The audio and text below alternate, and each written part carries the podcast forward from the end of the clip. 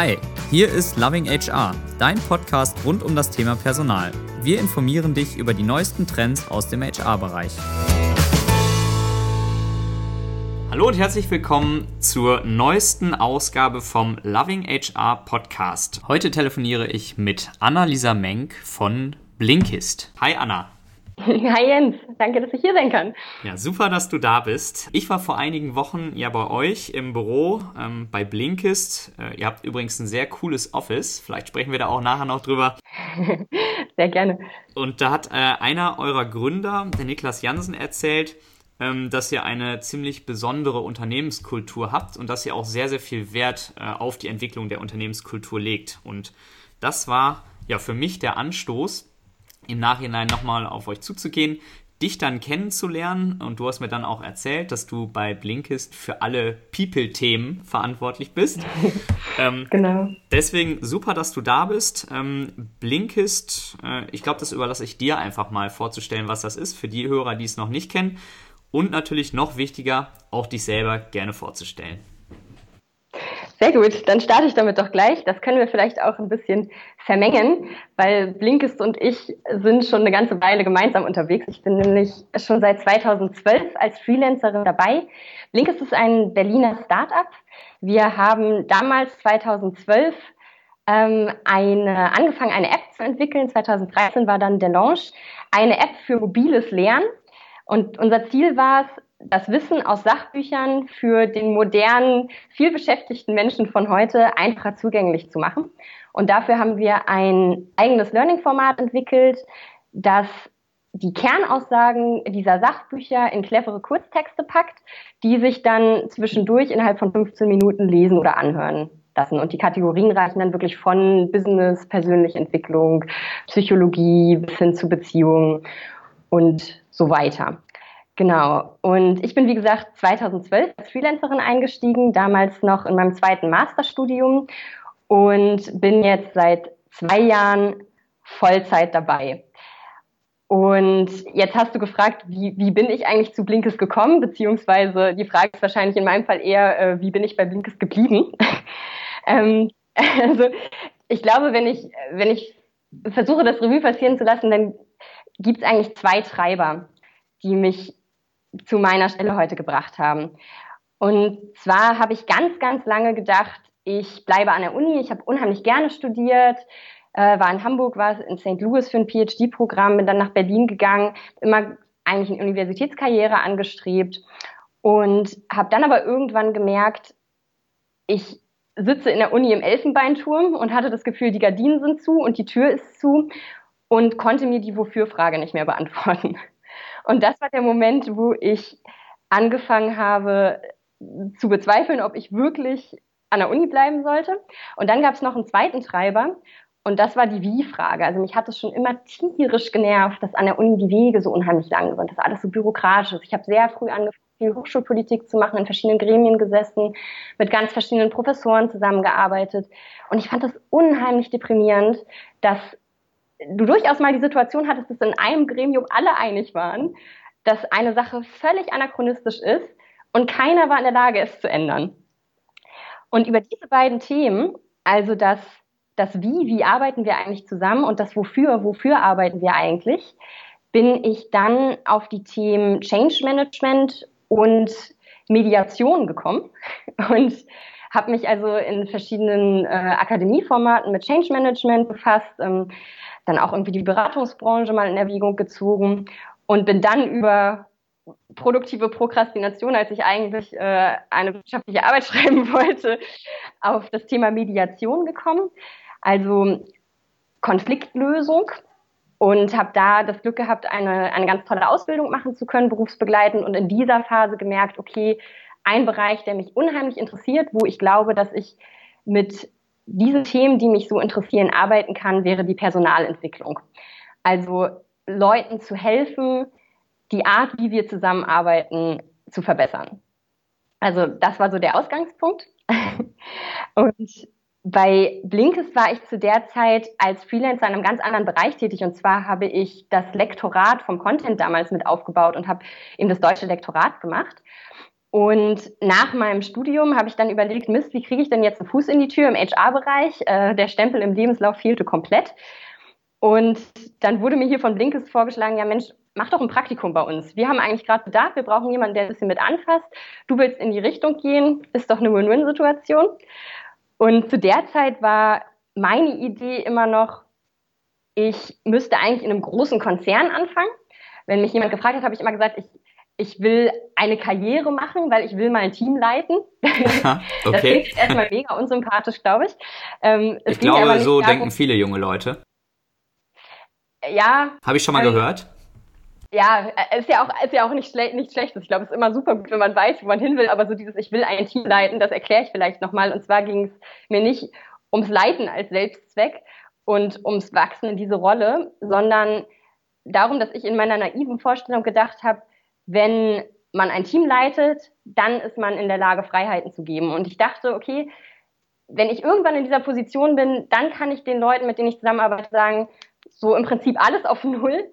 Ähm, lasst uns mal gucken, wie wir auf Augenhöhe zusammenarbeiten, wie wir Stärken stärken, wie wir uns das Wofür alle beantworten, also Sinnstiften zusammenarbeiten. Naja, und dann war ich in diesem Praktikum bei Blinkist in der juniorigsten Position, in der man sein kann, als jemand, der keine nennenswerte Erfahrung in dem Bereich hat und habe ab Tag eins genau das gehabt, was ich mir als Vision in sieben, acht Jahren erträumt habe. Und das war tatsächlich der Moment, wo ich äh, Gespräche mit Konzernen abgebrochen habe und entschieden habe, okay, wenn es eine Möglichkeit gibt, dann bleibe ich hier. Ja, ich vermute mal, im Konzern äh, wäre das etwas anders gelaufen. Das befürchte ich auch. Und so bist du bei Blinkist gelandet und auch dann geblieben. Und auch dann geblieben, ja. Ich habe die Firma einfach äh, von Anfang an zu lieb gewonnen, um sie äh, zu verlassen. Und die Firma ist ja auch in der Zeit, in der du da bist, äh, jetzt enorm gewachsen. Und äh, ihr habt ja mittlerweile, glaube ich, auch ein ziemlich ordentliches Funding. Ne? Also ich glaube, es geht, läuft relativ gut bei euch momentan. Läuft sehr gut, die Zahlen sehen sehr gut aus. Und ähm, du hast gerade einen ganz wichtigen Punkt angesprochen, wir sind enorm gewachsen. Also als ich damals Vollzeit eingestiegen bin, vor knapp zwei Jahren, waren wir etwas über 30 Leute und jetzt sind wir fast 80.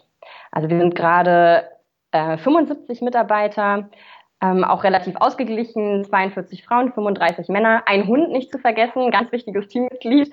Und was ich unheimlich bereichernd finde, 29 verschiedene Nationalitäten. Wahnsinn. Bei 75 Leuten 29 verschiedene hm. Nationen.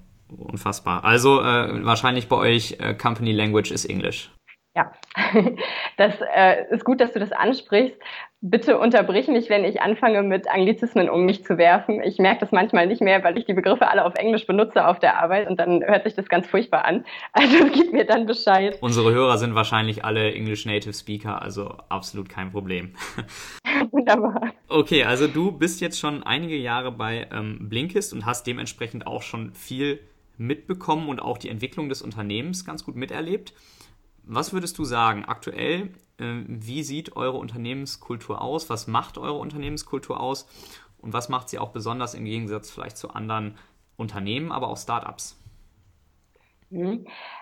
Also wenn ich nach der Unternehmenskultur gefragt werde, dann gehe ich gerne erstmal einen Schritt zurück und frage mich, was bedeutet eigentlich Unternehmenskultur für denjenigen, der fragt. Ich habe tatsächlich irgendwann mal eine Definition im Gabler Wirtschaftslexikon nachgeschlagen und da wird die Unternehmenskultur definiert als Grundgesamtheit gemeinsamer Werte, Normen und Einstellungen, die dann die Entscheidungen, die Handlungen und das Verhalten der Organisationsmitglieder prägen. Das hast du sehr schön auswendig und gelernt.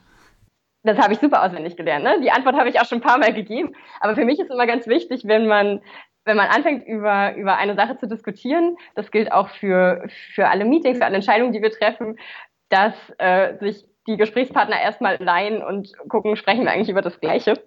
Deswegen mag ich diese Definition auch. Und die hilft mir natürlich nicht nur ähm, euphorisch zu schwärmen, sondern deine Frage tatsächlich zu beantworten.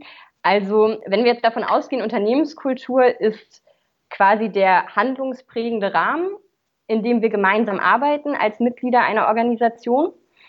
Ähm, der besteht aus Werte und aus Normen und aus Einstellungen. Dann würde ich sagen, für Werte und Normen muss ich noch mal ganz viel weiter ausholen und ich äh, gehe davon aus, das machen wir noch. Deswegen würde ich gerne mit den Einstellungen starten, um in die Thematik zu kommen. Und ich glaube, das Besondere, was unsere Unternehmenskultur an Einstellung ausmacht, ist, dass wir ein unheimlich stark ausgeprägtes Commitment haben. Wir haben einen wahnsinnigen Teamzusammenhalt und ein wirklich außerordentliches Engagement, Dinge voranzubringen. Ähm, vielleicht kann ich das mal ein bisschen deutlicher machen. Also, dass gerade ja auch sehr gehypte, glaube ich, wenn man jetzt mal so auf Meetups und Panels ähm, hört, wie oft das fällt, Wort Employee Engagement ist, glaube ich, tatsächlich bei uns so eine Grundeinstellung. Ähm, das können wir auch messen. Also wir nutzen ein Tool, mit dem wir einmal im Quartal eine anonyme Umfrage ans ganze Team schicken. Ansonsten setzen wir sehr auf direkte Kommunikation, direktes Feedback, mögen da die Anonymität eigentlich nicht, aber um bestimmte Treiber zu messen, haben wir eben einmal im Quartal diese Umfrage. Und da gibt es einen Engagement Score, der dann verglichen wird mit dem Branchenbenchmark sozusagen. Und wir sind immer bei 9, etwas von 10. Also damit immer gut anderthalb bis zwei Punkte über dem Branchendurchschnitt. Was, was heißt bei euch Branchendurchschnitt? Anna, was heißt bei euch Branchendurchschnitt? Mit wem vergleicht ihr euch? Das berechnet das Tool tatsächlich. Also da wird dann geguckt, ähm, also einmal Branchebereich, was, was ist das für ein Unternehmen, was macht das Unternehmen, aber auch wie alt sind die Leute, wie viele neue Leute sind dabei, weil zum Beispiel so ist, dass tendenziell, wenn du ein Unternehmen hast, wo sehr viele neue Teammitglieder ähm, eingestellt worden sind, dann sind die Leute eigentlich erstmal immer besser drauf. die Frustration kommt dann später. Das wird also alles schon mit eingerechnet. Ähm, da sind wir auch wirklich stolz darauf, dass das immer so hoch ist. Und dieses Tool, das ist übrigens Picon, das kann ich ja auch mal erwähnen, könnte auch interessant sein für den einen oder anderen Personaler. Dieses Tool misst auch noch weitere Treiber. Und zwar ähm, zieht es die raus aus qualitativem Feedback, also aus den Fließtexten, die unsere Teammitglieder so schreiben. Und da sehen wir immer, dass kollegiale Beziehung unheimlich hoch ist. Also das ist meistens wirklich bei zehn, also so der, der gegenseitige Support. Autonomie, sinnstiftende Arbeit, Leistung, also im Sinne von Accomplishment, ich habe was geschafft heute, ähm, Organisationsfit und Wachstum. Und damit ist wenn man sich die, die Kommentare anguckt, tatsächlich sowohl persönliches Wachstum als auch natürlich das Wachstum der Firma gemeint, was auch einfach unheimlich motiviert, wenn man sieht, okay, es ist so eine Aufbruchsstimmung schon seit Jahren, es geht voran, jeden Tag passiert was Neues. Genau. Ähm, also das wären vielleicht so die, die harten Fakten. Wenn du hier reinkommst, also ich weiß nicht, du, du warst ja bei uns. Ähm, ja, äh, sieht, ist auf jeden Fall, also oft, ich war ja nur kurz da, aber ähm, sieht so aus, wie ich mir ein Vorzeige-Startup vorstelle, würde ich sagen. ja, wir erfüllen viele Klischees. Ähm, ich weiß nicht, ob es dir auch aufgefallen ist, was ich von Kandidaten vor allem ganz viel höre, also von Kandidaten, die für Interviews reinkommen, ist alle lächeln. Also ich hatte letztens eine Kandidatin, die im Februar auch anfängt mit uns zu arbeiten, worauf ich mich schon sehr freue, die sagte dann zu mir, ich, ich finde es ganz unglaublich. Ich, ich gehe hier durch die Räumlichkeiten und alle lächeln mich an. Und in meinem jetzigen Job lächelt irgendwie keiner mehr. Und hier kennen mich doch die Leute noch nicht mal. Also ich glaube, das merkt man einfach. Die Stimmung hier ist wirklich unheimlich freundlich, optimistisch. Die Leute haben Lust auf das, was sie machen. Eine weitere Sache, die besonders ist an unserer Kultur, ist, glaube ich, auch, wenn du jetzt zwei Wochen zu uns kommen würdest. Du weißt nun leider schon, ähm, wer ist einer unserer Gründer zumindest. Aber nehmen wir mal an, du kommst zwei Wochen zu uns, arbeitest mit uns und niemand darf dir die Frage beantworten, wer ist hier Gründer, wer hat eine sehr seniorige Position, wer ist wie lange da, wer ist Praktikant, wer ist Werkstudent. Ich kann dir garantieren, also ich würde wirklich meine Hand dafür ins Feuer legen, wenn wir jetzt nicht ein besonderes Strategy-Update haben, wo klar ist, okay, die Gründer stehen mit den Zahlen vorne und teilen die transparent ins Team, dann findest du das nicht raus, weil wir wirklich auf Augenhöhe arbeiten und das ernst nehmen. Ähm, das ist besonders. Und vielleicht eine letzte Sache. Ich glaube, was auch besonders ist, eine Kollegin von mir hat das mal, wie ich finde, sehr schön auf den Punkt gebracht. Ähm, die hat gesagt, at Blinkist everyone can bring their whole selves to work. Also jeder kommt hier als die Person, die er ist. Und das gilt eben auch für das, wofür arbeite ich und für das, wie arbeite ich. Und deswegen haben wir auch eine sehr, sehr geringe Turnover-Rate. Also seit 2012 haben äh, nur rund zehn Leute entschieden, das Unternehmen zu verlassen und zu den meisten haben wir immer noch engen Kontakt, was wirklich schön ist. Das klingt alles erstmal extrem gut. Ähm, ich stelle mir aber vor, so eine ähm, positive Unternehmenskultur entwickelt sich ja nicht von alleine. Ähm, und äh, gerade wenn ich ein Startup aufbaue, dann wird naturgemäß äh, meine erste Priorität am Anfang nicht unbedingt sein, ja, Unternehmenskultur, Unternehmenskultur. Ich lasse jetzt mal mein Produkt zwei Wochen liegen und mache jetzt mal nur Unternehmenskultur. Äh, wann ist das Thema bei euch relevant geworden? Ähm, wann äh, hat man gemerkt, okay, das ist für uns jetzt wirklich ein sehr, sehr wichtiges Thema, das müssen wir aktiv mitgestalten? Und wie seid ihr dann auch ähm, vorgegangen, diese Unternehmenskultur, ich sag mal, aufzubauen? Mhm. Das ist eine sehr gute Frage und ich glaube, du hast absolut recht. Und so war das bei uns natürlich auch. Also als die vier Blinkes-Gründer damals angefangen haben, haben sie das gemacht, was sie aus ihren ersten Jobs eben auch kannten. Also eine klassische Command- und Control-Organisation aufgebaut, haben die Bereiche unter sich aufgeteilt. Ähm, der eine hat Product gemacht, der andere hat die Tech-Sachen gemacht, ähm, der hat Content gemacht und der vierte hat Marketing gemacht. Und dann haben sie halt angefangen, die Organisation so wachsen zu lassen. Haben dann aber irgendwann festgestellt, dass genau das, was ich eingangs über die Uni behauptet habe, sich auch ganz, ganz langsam in diese immer noch sehr kleine Company eingeschlichen hat. Also die Entscheidungswege waren sehr lang. Ähm, die Entscheidungen waren dann wurden auch zu langsam getroffen. Und zwar, weil die Gründer in viel zu viele Entscheidungen involviert waren. Das war der eine Punkt. Der andere Punkt war, dass es, also dass es dass diese noch ganz kleine Firma ähm, schon angefangen hat, Silos zu bauen. Also dass dann die verschiedenen Bereiche nicht mehr so richtig direkt miteinander kommuniziert haben, so Informationen verloren gegangen sind, auch wieder eine Entschleunigung stattgefunden hat. Und das war der Punkt, an dem einer der vier Gründer, der sich schon immer für das Thema Selbstorganisation sehr interessiert hat, gesagt hat, okay, ich will was ausprobieren. Ich habe ich hab eine Idee, wie es besser geht. Und um nicht sofort die ganze Organisation in diesen Trial zu schicken und eventuell dann mit allen zu scheitern, hat er es in seinem äh, Bereich probiert und das war der Content-Bereich. Äh, für mich auch ganz spannend, weil ich eben damals Freelancer war und mit diesem Gründer sehr eng zusammengearbeitet habe. Das heißt, ich habe das so ein bisschen mitbekommen und hat sich damals von Holocracy inspirieren lassen. Holocracy ist ein Managementsystem, das von Brian J. Robertson entwickelt worden ist, auch ein sehr lesenswertes Buch übrigens, und das basiert auf ein, eine Dezentralisierung, also es ist ein dezentralisiertes Managementsystem, in dem Autorität und Entscheidungsmacht verteilt werden auf das gesamte Team und nicht gebündelt werden in der Management-Ebene.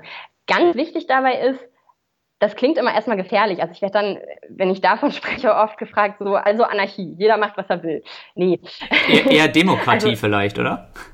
Hm, auch das nicht. Ähm, und zwar, weil es uns nicht darum geht, einen Konsens zu finden, sondern zu wissen, wer trifft wann welche Entscheidung und einander zu vertrauen, dass die jeweiligen Experten für die Bereiche die Entscheidung treffen. Was dafür nötig ist, eine sehr gute Dokumentation, ähm, die auch unheimlich dynamisch bleiben muss. Also die, die Company wächst und verändert sich ganz schnell und die, die Dokumentation und die Rollen müssen da, müssen da mitgehen. Ähm, für die Hörer, die dazu mehr lesen wollen, weil ich glaube, wenn ich da jetzt in die Tiefe gehe, dann sprenge ich den Podcast-Rahmen, habe ich Ganz einen spontan. Code generieren lassen. Was sagst du? Ganz spontan. Ganz spontan. Ganz spontan habe ich das jetzt mal aus dem Ärmel geschüttelt und ein bisschen Schleichwerbung machen. Also wenn die Hörer, wenn ihr auf blinkes.com slash friends geht, dann könnt ihr dort mit dem Code LovingHR also so wie der Podcast heißt, einfach ein Wort, alles klein, die Premium-App für drei Monate nutzen und äh, da super gerne einfach mal Holocracy nachlesen, um das aufzufangen, was ich jetzt nicht leisten kann, ohne dass dir gleich die Ohren klingeln. Ach, verdammt, äh, drei Monate umsonst Premium-App. Kann ich da irgendwie, also ich habe die äh, leider jetzt schon bezahlt vor ein paar Monaten und nutze die. Kann ich da irgendwie noch was machen? Ja, da können wir, da können wir später nochmal drüber sprechen. okay, alles klar. Super, also Holocracy ähm, für alle Interessierten gibt es auch bei Blinkist zum Nachlesen. Genau. Und jetzt zurück zu deiner Frage. Also dieser eine Gründer, der sich damit schon viel auseinandergesetzt hatte, ähm, hatte eben Lust, das auszuprobieren und hat aber sehr smart gesehen, dass Holocracy an sich unheimlich komplex ist, sehr voraussetzungsreich und hat sich überlegt, wie kann er das so eindampfen, dass die Grundzüge erhalten bleiben, es aber sehr schnell praktikabel wird und sein Team das schnell testen kann. Und hat dann ein System entwickelt, das hat er Blinkeracy genannt, auf Basis von Holacracy. Ähm, und hat dann eben projektbasiert dieses System implementiert.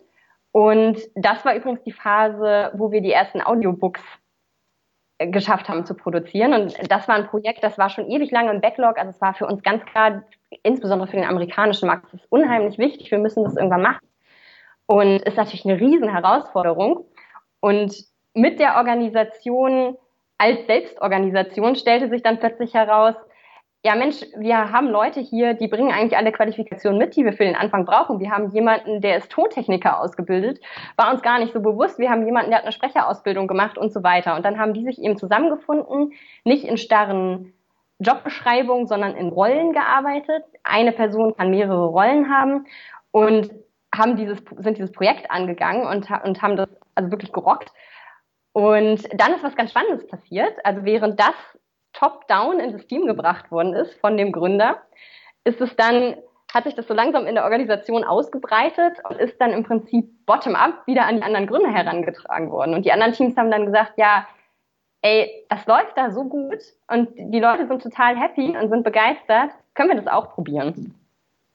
Und das war der Punkt, wo wir die Gesamtorganisation auf Blinkeracy umgestellt haben. Und dann als nächsten Schritt haben wir irgendwann angefangen, ähm, ehrgeizig zu werden und zu sagen, okay, jetzt wollen wir auch Holocracy im Ganzen mal probieren. Und dazu muss man sagen, dass unser Onboarding nicht gut genug war. Also ich habe vorhin ja schon erwähnt, dass Holocracy sehr, sehr komplex ist, auch sehr technokratisch, nicht so einfach zu verstehen, ein unheimliches Set an Regeln mit sich bringt. Und das hat dann letztendlich dazu geführt, dass wir uns irgendwann dabei ertappt haben, dass es nicht mehr so war, dass die Prozesse für uns arbeiten, sondern dass wir das Gefühl hatten, wir arbeiten für die Prozesse. Und ich glaube, das ist ein absolutes Alarmsignal. Das ist ja genau das, was Holocracy äh, eigentlich ausschalten will, unter anderem. Und das war dann der Punkt, ähm, wo wir uns überlegt haben, okay, was machen wir? Zurück zu etwas Eigenem, aber nicht mehr zurück zu Blinkeracy, sondern das Unternehmen ist gewachsen, es hat sich viel entwickelt und daraus haben wir dann unsere, unser sogenanntes BOS entwickelt, das Blinkist Operating System, äh, zu dem ich auch natürlich gerne nochmal was sage. Ja, dann mach das doch gerne einfach mal. Also angefangen mit dem BOS zu arbeiten, haben wir im Januar 2017, da waren wir mit dem gesamten Team für ein Offsite in Lissabon und haben das da vorgestellt. Und das Ganze hatte aber natürlich auch einen Vorlauf. Und ich glaube, wenn ich den schildere, dann ist es auch leichter zu verstehen, was wir gebaut haben und wieso. Und zwar habe ich ja gerade schon erwähnt, also die Company hat sich unheimlich entwickelt, ist gewachsen und nicht nur das, sondern 2016, so Sommer 2016, als wir festgestellt haben, Holocracy so funktioniert für uns nicht mehr, wussten wir, dass die Company auch sehr viel weiter wachsen wird, dass wir das Team verdoppeln werden in den kommenden Monaten und das ist auf der einen Seite natürlich unheimlich aufregend. Auf der anderen Seite ist es aber auch eine Herausforderung, die, deren wir uns sehr bewusst waren und die wir auch ernst nehmen wollten. Und es gab zu dem Zeitpunkt schon auch die berechtigte, also Sorge ist vielleicht der, das falsch, der falsche Begriff, weil das war nicht per se negativ konnotiert, aber es gab schon das Bedürfnis sicherzustellen, dass wir die Kultur, die wir haben und die Blinkes so sehr ausmacht, dass wir die mitnehmen in dieses Wachstum. Also, dass wir den neuen Leuten ermöglichen, das zu bereichern, aber dass wir nicht die Kerngedanken, die uns so wichtig sind, aufgeben.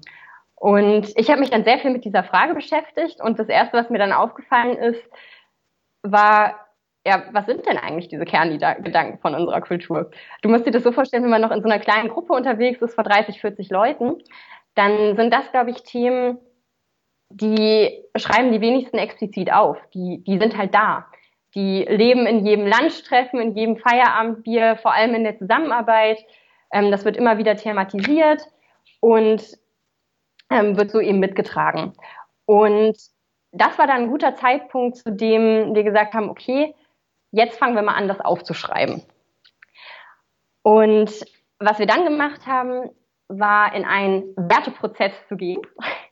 Und was mir dabei ganz wichtig ist, ist ich glaube, im Unterschied zu dem, was viel gemacht wird und was gar nicht zu uns passen würde, haben wir nicht die Werte definiert. Also es war nicht so, dass ich jetzt äh, die Gründer und einige Stakeholder hingesetzt haben und gesagt haben, okay, was sind unsere Werte? Wir schreiben mal ein paar nette Sachen auf.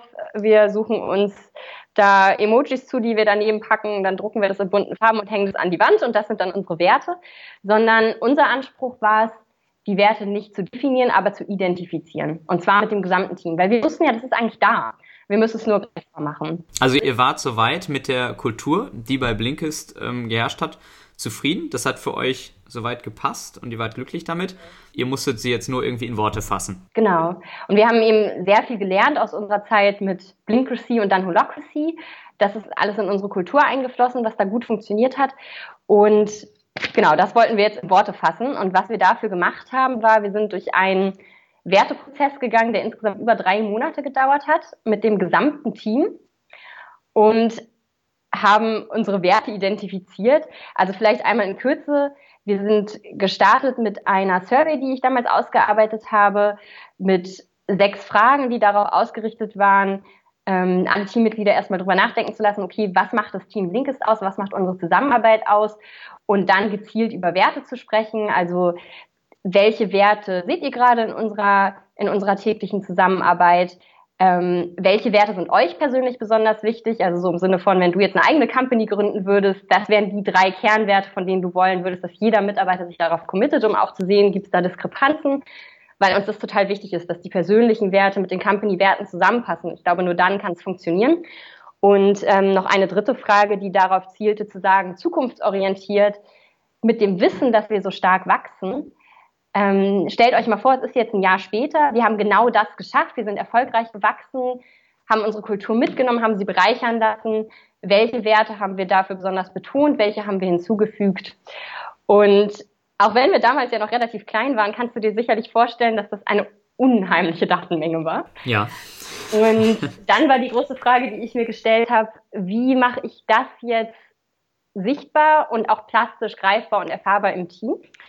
Und ich habe mich dann hingesetzt und habe diese Daten ausgewertet, indem ich für ähm, jeden Begriff, der gefallen ist, jede, jeden Term und auch bei den offeneren Fragen habe ich das aufgenommen, eine Karteikarte geschrieben habe. Und nach dem Wordcloud-Verfahren war die Karteikarte äh, desto größer, je öfter, je öfter der Begriff fiel. Und dann habe ich mir ein riesiges Whiteboard genommen auf Rollen mit unheimlich monströsen Ausmaßen und habe da diese Word Clouds dran gepinnt. Und dann ist das durchs Office gefahren. Das war der erste Schritt. Und dann konntest du wirklich auf einen Blick sehen, okay, Autonomie ist ganz groß. Wenn die Leute das Team beschreiben, dann geht es irgendwie darum, die haben unheimlich viel Spaß dabei, zusammenzuarbeiten. Die sprechen von einem quirky Team, von irgendwas, was besonders ist, von viel Witz. Und genau, dann haben wir, also damit sind wir gestartet und dann haben wir das über drei Monate verschiedene Workshops, ähm, nochmal Umfragen runtergeklustert, immer weiter und sind dann letzten Endes auf sieben Werte gekommen. Und jetzt willst du wahrscheinlich wissen, welche sieben Werte das sind. Das frage ich mich jetzt gerade, genau. genau. Ähm, der erste Wert und äh, nicht durch Zufall der erste Wert, sondern der Wert, auf den die anderen auch alle aufbauen, ist Champion Self-Empowerment. Also für uns ist es total wichtig, dass die Leute sich als Lead ihrer Rollen verstehen.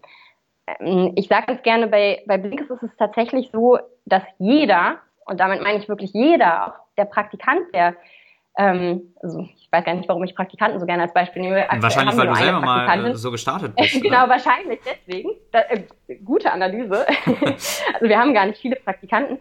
Ähm, aber genau, also auch der Praktikant, auch der Werkstudent, wenn möglich, ähm, jeder Junior hat eine, im Prinzip eine Leadrolle, also ist verantwortlich für ein bestimmt, für eine bestimmte Domain meistens und hat bestimmte Rollen, die wiederum mit einem bestimmten Zweck versehen sind. Also da kommen wir zurück zu der, dem Punkt, den ich am Anfang einmal genannt habe, also dieses Sinnstiftende, dieser Zweck, eine Antwort zu haben auf die Frage, wofür, was mir persönlich so unheimlich wichtig ist, das zieht sich hier durch die gesamte Organisation. Also wirklich von der großen Frage, was ist unsere Mission, wofür arbeiten wir hier eigentlich, zu den eigenen, zu den einzelnen Teams, die alle ihre, ihren Purpose haben, bis hin zu den Rollen. Und diese Rollen haben dann eben auch bestimmte Accountabilities und Domains. Und jeder ist in der Verantwortung, diese immer aktuell zu halten und selber weiterzuentwickeln. Genau, das ist der erste Wert, Champion Self-Empowerment. Das klingt jetzt erstmal, glaube ich, total grandios und wahrscheinlich denken viele an all die Sachen, die wir hier auch haben, also unheimliche Flexibilität. Wir haben zum Beispiel keine festen Arbeitszeiten. Das äh, wäre völlig absurd. Wir vertrauen wirklich jedem Mitarbeiter, dass er am besten weiß, wie er am besten seine beste Arbeit macht. Und dann ergibt es, glaube ich, wenig Sinn, jemandem zu sagen, okay, du kommst um 8 Uhr ins Office, wenn der aber kein Morgenmensch ist und am liebsten um 11 startet. Mhm. Ähm, diese Flexibilität ist die eine Sache. Die andere Sache ist aber natürlich, dass es auch ein bisschen eine Bürde ist, weil es den Leuten abverlangt, Entscheidungen zu treffen. Champion Self-Empowerment heißt auch, du bist in deinem Bereich zuständig dafür, die Entscheidung zu treffen. Und du triffst natürlich ein, nicht einfach irgendeine Entscheidung, sondern du holst dir das Feedback ein, was du brauchst, um die bestmögliche Entscheidung zu treffen. Du fragst dich als erstes, wer sind deine Stakeholder, was brauchst du für Informationen? Und dafür sind die nächsten Werte unheimlich wichtig. Der zweite Wert, das ist Default Transparency, also Transparenz spielt bei uns eine unheimlich große Rolle. Ähm, unser Credo ist es, Informationen äh, frei mit allen Kollegen zu teilen, um so sicherzustellen, dass wir Unklarheiten beseitigen und dass wir Alignment schaffen.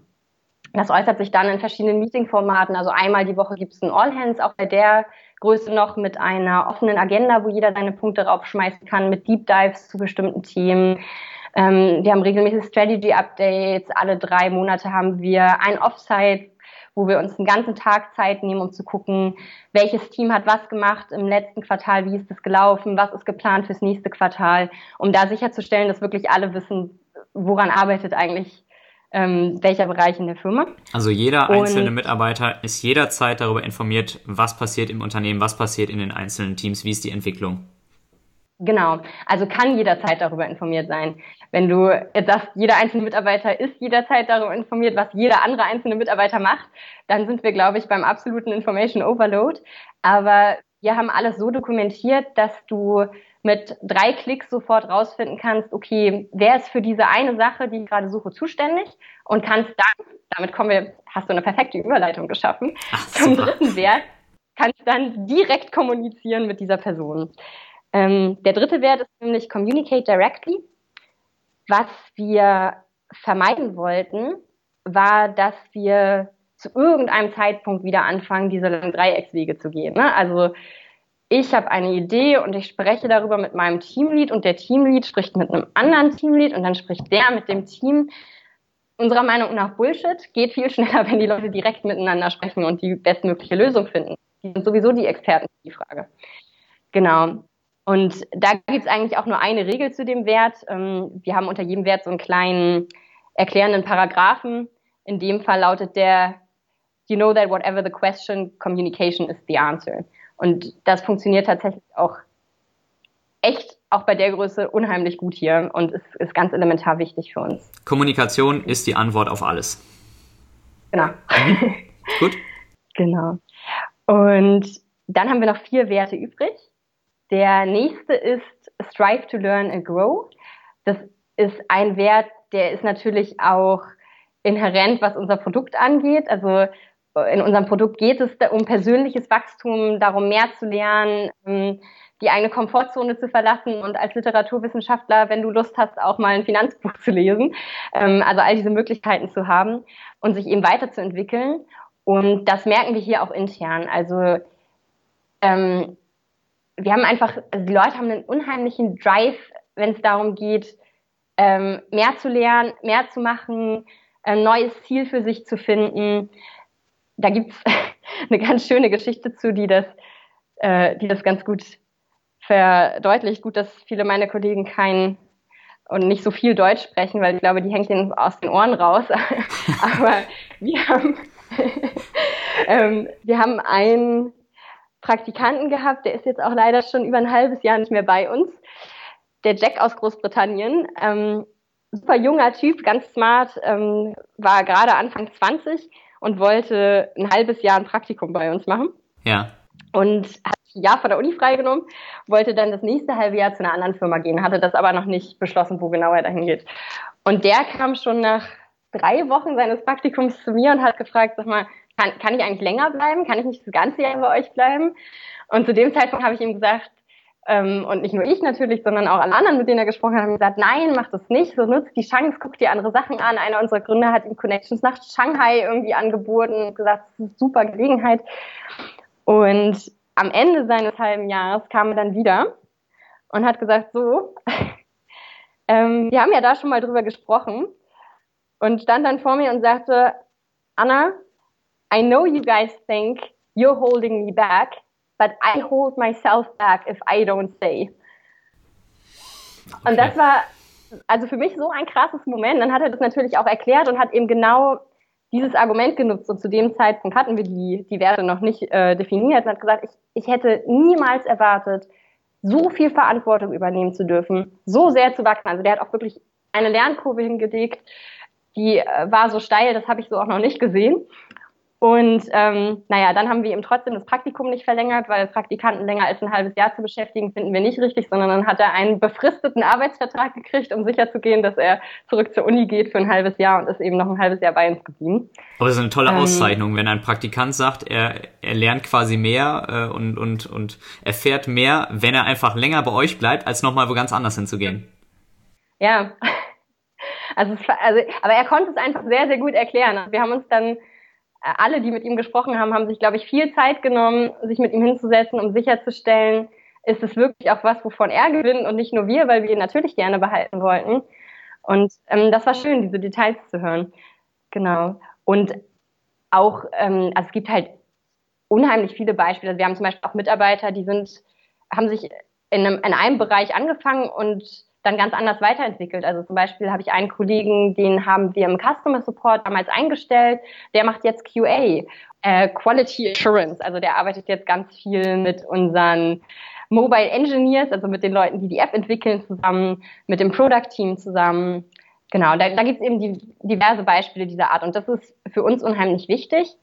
Ähm, und ich glaube, auch eine der Gründe dafür, warum unsere Turnover Rate so gering ist, weil die Leute eben im Unternehmen wachsen können. Sie müssen das Unternehmen nicht zwangsläufig verlassen, um weiter zu wachsen. Absolut. Also cool zu hören, dass ihr da so flexibel seid und auch unabhängig vielleicht von der Vorqualifikation, von dem Bildungsweg, den derjenige oder diejenige eingeschlagen hat, den Leuten ermöglicht, sich auch in ganz andere Bereiche weiterzuentwickeln. Ich glaube, das ist ja. alles andere als äh, Standard. Äh, insbesondere vielleicht auch in großen Konzernen. Ja, aber hoffentlich zukunftsweisend, oder? Weil, wenn wir mal ehrlich sind und uns angucken, wie Wirtschaft heute funktioniert, ich meine, das ist nicht mehr so wie in der Generation unserer Eltern. Ne? Also wer, wer fängt einen Job an und bleibt da bis zum Lebensende? Dafür entwickelt sich ähm, die ganze Welt auch viel zu rasant. Also mit Themen wie der Digitalisierung zum Beispiel müssen wir uns, glaube ich, von dem Modell auch verabschieden. Ja, auf jeden Fall.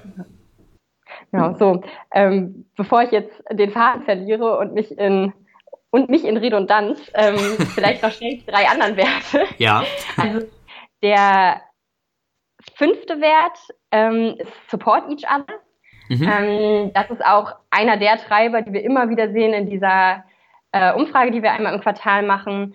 Also wir helfen einander, wir haben Respekt voreinander, wir feiern äh, die, die Erfolge der anderen. Das siehst du hier zum Beispiel, also weiß ich nicht, wenn hier mal jemand im Stress ist, dann habe ich das noch nie erlebt, dass nicht sofort ein, zwei Kollegen daneben stehen und sagen, okay, ähm, ich sehe, du, du, du bist gestresst, ähm, was kann ich tun? So gibt es irgendwas, was du delegieren kannst, was ist der Grund, ähm, was können wir machen? Und auch so dieses Feiern der, der, der Erfolge ist bei uns tatsächlich ein ganz, ganz wichtiges Thema. Also zum Beispiel gibt es in unserem All-Hands-Meeting einmal die Woche, haben wir am Ende einen Agendapunkt fest installiert, der nennt sich Hashtag Awesome. Und da können Leute entweder an eine E-Mail-Adresse einfach einen Text schicken mit einem Lob an einen Kollegen, der was auch immer gemacht hat. Also das reicht wirklich von so kleinen Sachen wie einer Kollegin, die ähm, als wir dafür noch kein, kein Dienstleister hatten, immer dafür gesorgt hat, dass unsere Pflanzen nicht sterben, weil darin sind wir nicht so richtig gut ähm, und die immer aufgepäppelt hat, bis hin zu jemandem, der eben ein, ein großes Projekt wahnsinnig vorangebracht hat. Und genau, die Leute können das eben nicht nur an die E-Mail-Adresse schicken, sondern eben einfach auch spontan sich melden und, und ihre Hashtag Awesomes vergeben. Und da haben wir wirklich jedes Team-Meeting am Ende immer so, ich würde sagen, durchschnittlich zwischen zwei, drei und acht Awesomes. Das heißt, und, jede, ne, jede Woche werden zwei bis acht Mitarbeiter von den Kollegen mal kurz gefeiert. Genau, genau. Und das ist eben nur der eine Punkt, wo es ganz sichtbar wird für die ganze Company, aber du siehst ganz viel High Five, wenn du hier durchgehst. Viel lächeln, viel auf die Schulter klopfen, viel, ja komm, das machen wir und geil, dass du das voranbringst. Ähm, genau, das ist der Wert Support Each Other. Dann haben wir noch zwei Werte übrig. Der sechste ist Leave Egos Behind. Und ich würde sagen, das ist sozusagen ein Diskrepanzwert. Was ich damit meine ist, ich glaube, wir sind tatsächlich alle anders sozialisiert. Wir haben, glaube ich, gelernt, dass Wirtschaft mit viel Ellbogenmentalität funktioniert, dass Teamarbeit zwar wichtig ist, aber es am Ende um den individuellen Erfolg geht. Und bei Blinkist sehen wir das anders. Also wir wollen, dass der Purpose des Teams und der Erfolg des Teams und die Erfol das erfolgreiche Erreichen dieses Zwecks oder dieses Ziels, das wir uns gesetzt haben, immer vor dem individuellen Erfolg steht. Und als letztes haben wir dann noch einen Wert, der auch unheimlich wichtig ist und der nennt sich Embrace Failure. Das heißt also, wir wollen, dass Leute Risiken in Kauf nehmen und dass sie in Kauf nehmen, Fehler zu machen, weil ich glaube, anders können wir einfach nicht schnell genug agieren und können diese Dynamik auch nicht erhalten. Wir sind davon überzeugt, dass zum Lernen auch Scheitern gehört. Und das Scheitern auch gar nicht per se schlecht ist, sondern das Scheitern uns hilft zu verstehen, was ist nicht gut gelaufen und was läuft nächstes Mal besser, damit ich dann das Ziel erreiche. Also da haben wir den, der erklärende Paragraph dazu lautet, you are daring and learn from your mistakes, just take them as an opportunity to grow. Also der Wert ist auch schon wieder eng gebunden an, an diesen Wert des, des Wachstums, des persönlichen Wachstums. Und diesen Embrace Failure Wert sieht man hier tatsächlich auch ähm, in, in ganz verschiedenen Situationen bei Blinkist. Also zum Beispiel machen wir gerne und viel Retrospektiven nach, nach Projekten und gucken, okay, was sind die Sachen, die gut gelaufen sind, was wollen wir weitermachen und dann eben spannend, was, was hat nicht so gut geklappt, was war frustrierend, was hat gefehlt und versuchen dann immer daraus direkt Next Actions abzuleiten. Also das Ziel ist immer am Ende, alle Punkte adressiert zu haben, die kamen von allen Teammitgliedern, die involviert waren und die umzuwandeln, eine konkrete nächste Aktion in einen konkreten nächsten Schritt, der dann auch umgesetzt wird, der einen klaren Verantwortlichen hat, der eine klares, ein klares Due Date hat, damit wir sicherstellen, wenn wir ein ähnliches Projekt haben, machen wir nicht den gleichen Fehler nochmal, sondern machen wir neue Fehler und von denen lernen wir wieder. und vielleicht eine Sache, die da auch noch mit reinfällt, die uns, glaube ich, auch unterscheidet von vielen anderen Konzernen, ist unsere Definition von, von Spannungen. Also ich glaube, wenn man so Spannungen, Probleme Tensions hört, dann geht jetzt erstmal jeder davon aus, dass es auf jeden Fall ein negativer Begriff. Und wir sehen das anders. Das ist eins unserer Learnings von Holacracy. In Holacracy ist eine Spannung definiert als eine Lücke zwischen, eine gefühlte Lücke zwischen dem, was jemand in der Gegenwart wahrnimmt und dem, was in einer potenziell besseren Zukunft sein kann. Und wenn du das Ganze so siehst, dann kriegt es plötzlich einen ganz, ganz positiven Touch. Als ausgebildete Mediatorin bin ich sowieso ein unheimlich großer Fan von Spannung, weil ich glaube, das ist der Moment, wo man ins Arbeiten kommt und, und wo sich ganz viel Spannendes entwickeln kann. Und das zieht sich hier durch unsere Zusammenarbeit eben durch. Also für uns heißt es, wenn jemand eine Spannung hat, dass die Leute mitdenken, dass die Leute Lust haben, was zu verändern. Und ich persönlich glaube, wenn du in einem Unternehmen bist, wo dir suggeriert wird, dass es keine Spannungen gibt, dann hast du ein Problem. Weil dann ist es dann, langweilig. Dann stagniert es. Dann, sind, dann, dann denkt da keiner mehr. Dann kommen die Leute morgens und warten darauf, dass sie abends wieder gehen können. Genau, und das ist eben auch, glaube ich, mit Embrace Failure verbunden. Dass hier also niemand Angst hat vorm Scheitern. Das heißt natürlich nicht, dass wir die ganze Zeit versuchen zu scheitern, aber dass wir wissen, ähm, Failure gehört dazu und hilft uns nur schneller zu lernen, weiter zu wachsen, es besser zu machen. Cool. Also eine sehr, sehr spannende Unternehmenskultur, äh, wie ich finde. Äh, die sieben Werte, die du jetzt ausführlich ähm, erläutert hast, Ja, liebe Zuhörer, das war der erste Teil von unserer Podcast-Ausgabe mit Annalisa Menk von Blinkist. Das Interview ist insgesamt ziemlich lang geworden. Da haben wir uns entschieden, den Podcast auf zwei Teile aufzuteilen. Nächste Woche geht es dann äh, um Recruiting bei Blinkist, um Weiterbildung und auch um den Biertrain. Ich hoffe, ihr hattet Spaß beim Zuhören. Freue mich, wenn ihr auch nächste Woche wieder dabei seid. Bis dahin euch eine gute Zeit und tschüss. Das war euer Loving HR Podcast. Wenn euch der Podcast gefallen hat, freuen wir uns wahnsinnig über eine 5-Sterne-Bewertung. Wir freuen uns auch sonst über jegliches Feedback, über Anregungen und Themenvorschläge. Schickt uns gerne eine Mail an hallo at lovinghr.de. Folgt uns gerne auch auf allen gängigen Social Media Kanälen, Facebook, Instagram, LinkedIn, Xing und so weiter. Schaut auf unserem Blog vorbei unter lovinghr.de und abonniert unseren Newsletter.